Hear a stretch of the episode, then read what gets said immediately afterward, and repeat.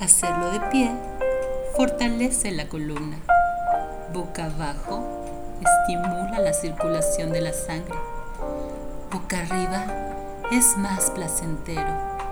Hacerlo solo es satisfactorio para el egoísta. En grupo puede ser divertido.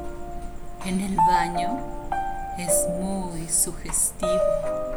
En el auto puede ser peligroso.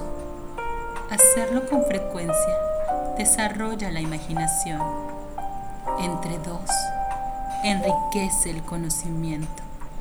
De rodillas resulta doloroso.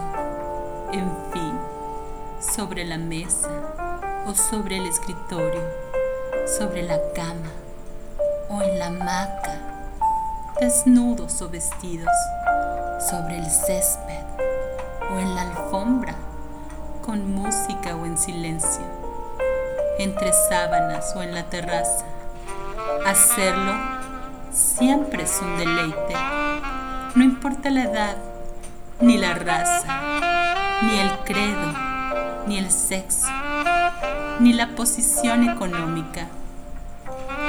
Leer es siempre un placer. Que disfrutes mucho de tus lecturas. Abrazos.